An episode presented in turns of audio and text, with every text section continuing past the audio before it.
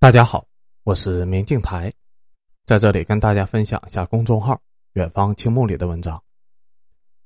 本期文章的题目是“小麦、大蒜都能换房”，这是针对农民的福利还是陷阱？文章发表于二零二二年六月二十七日。没有想到，开发商居然会以物易物，同意用小麦和大蒜换房子。近日，河南省商丘市。民权县的建业河畔洋房宣称可以小麦换房，以两元美金的价格收购小麦，最高可以抵十六万元的首付。他们说这个是惠民的政策。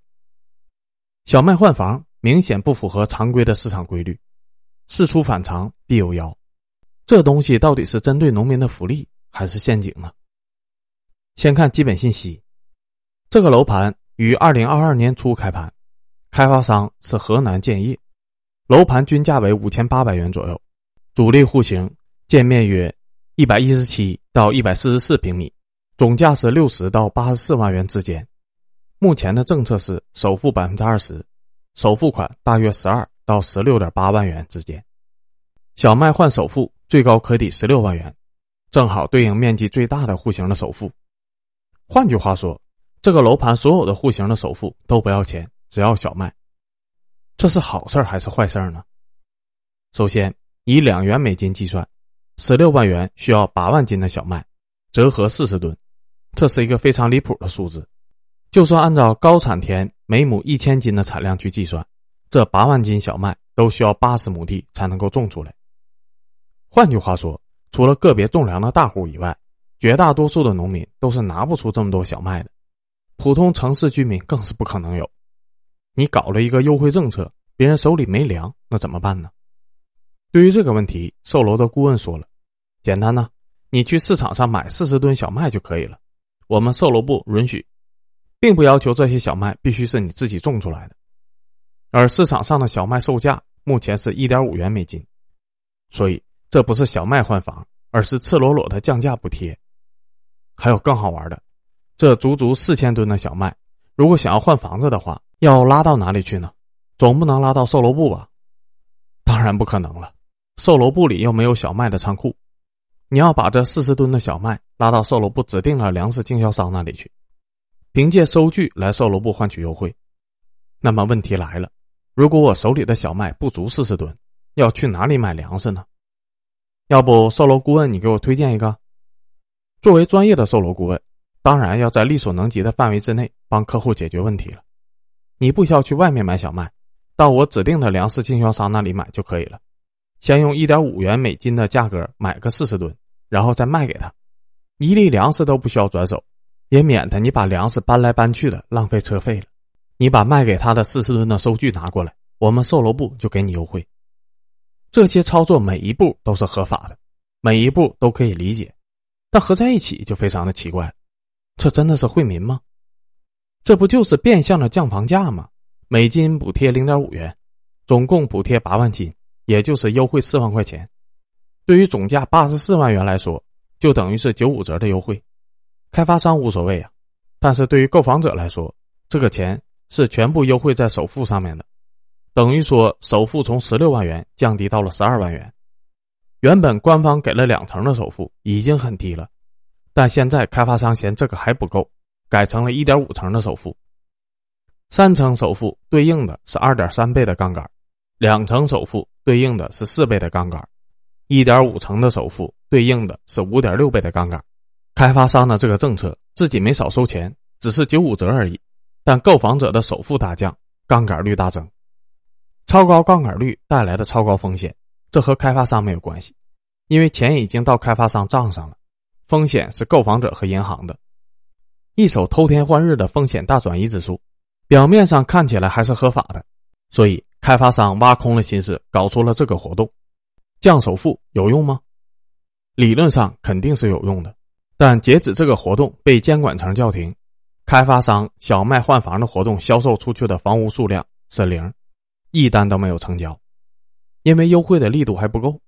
同样是河南建业集团旗下的楼盘，开封市杞县的营销活动。这个力度就大多了。杞县建业城的楼盘弄了一个活动，五元每斤收大蒜，而当地杂交的红蒜价格是一点三到一点八元每斤左右。这个建业城的主力户型在一百一十八到一百四十三平之间，绝大多数的房源都在此区间，市场均价为五千五百元每平米。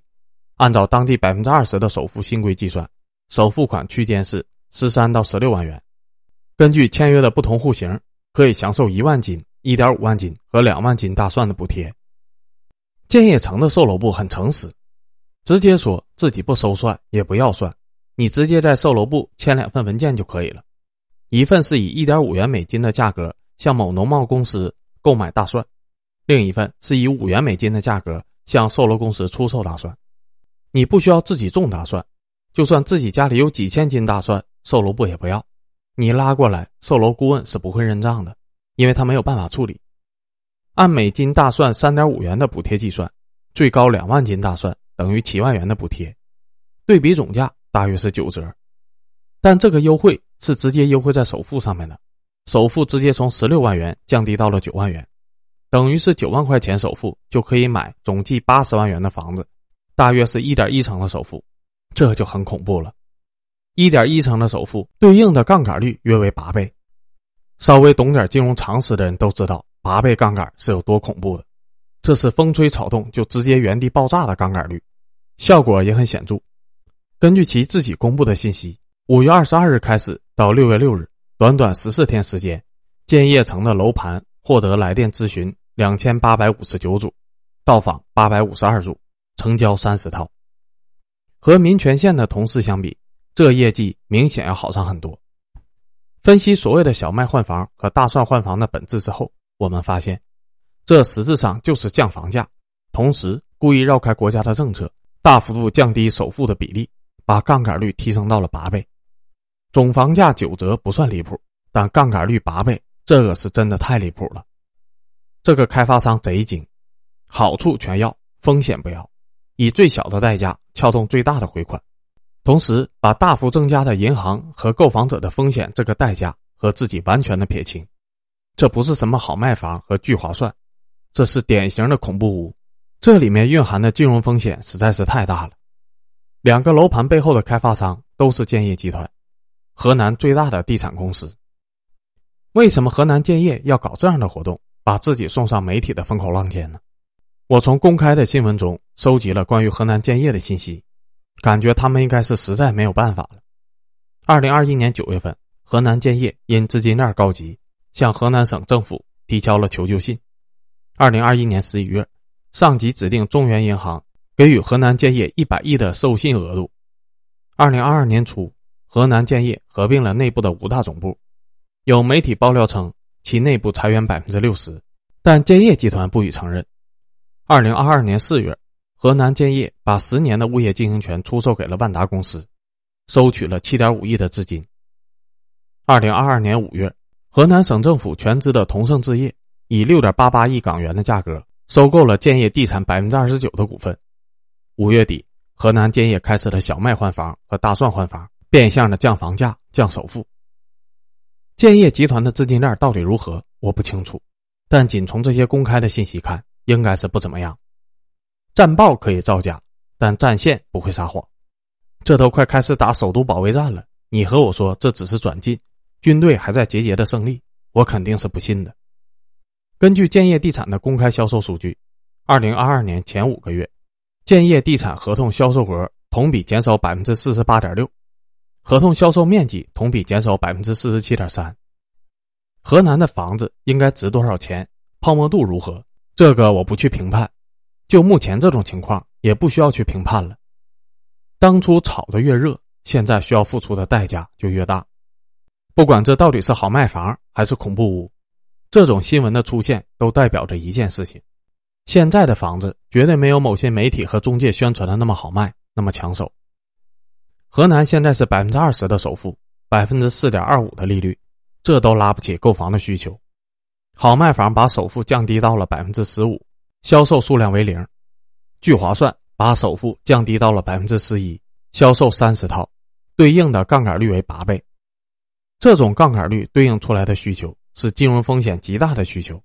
要是用这种需求才能救房企，那已经不能用饮鸩止渴来形容这种行为了，这么说呢，决定价格的根本力量还是价值，也就是有多少人特别想住这个房子。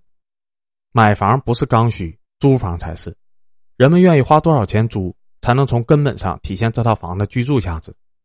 一个都只想高价买房，但租房价格高一点点都不愿意的社会是有问题的。杠杆力量可以加速价格回归。当价格低于价值的时候，银行注入资金提升杠杆，可以快速的激活市场，加速价格回归的过程，让价格涨势火上浇油。但要注意，杠杆是双刃剑。当价格高于价值的时候，如果购房者确认买入即亏，那你就算首付款为零，利率为零，他们也不会愿意买。这个时候，曾经的杠杆会让价格雪上加霜。二零一四年的时候，去库存。首付两成，利率百分之三点八左右，就能拉起一大波的牛市。本来只是一个小泡沫，房价还能做到以房养贷，愿意租的人还不少。